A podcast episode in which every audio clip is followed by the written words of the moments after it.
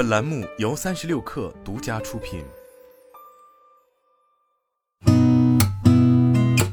八点一刻，听互联网圈的新鲜事儿。今天是二零二三年七月三十一号，星期一，早上好，我是金盛。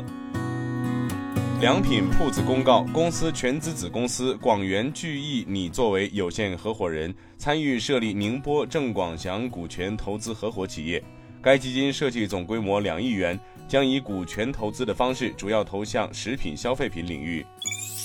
AI 游戏教育与产业联盟专委会正式成立，该机构的常设秘书处设在浦东新区。浦东新区区委宣传部副部长、文体旅游局局长孙巨表示，AI 技术给游戏产业带来了前所未有的机遇。上海浦东将集聚一批 AI 为核心的研究机构，打造 AI 产业高地，集聚全球顶尖科研人才，为游戏产业提供强大的技术支持。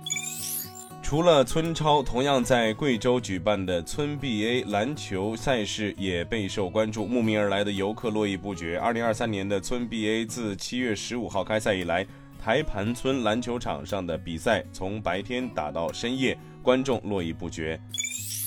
成龙在快手独家开启野营弹唱会直播，快手实时战报显示。该场直播预约人数超一千九百三十万，成龙账号粉丝量突破七千两百万，直播最高同时在线人数超八百五十一万，直播间累计点赞量超五点六亿。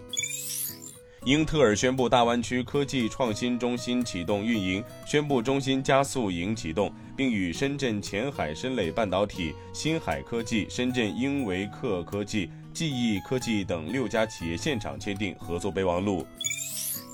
玻利维亚已开始使用人民币来结算进出口贸易，成为南美洲最新一个常规性使用人民币的国家。玻利维亚经济与公共财政部长蒙特内格罗二十七号在记者会上表示，今年五月至七月期间，玻利维亚人民币交易金额达二点七八亿元，占该时期对外贸易额的百分之十。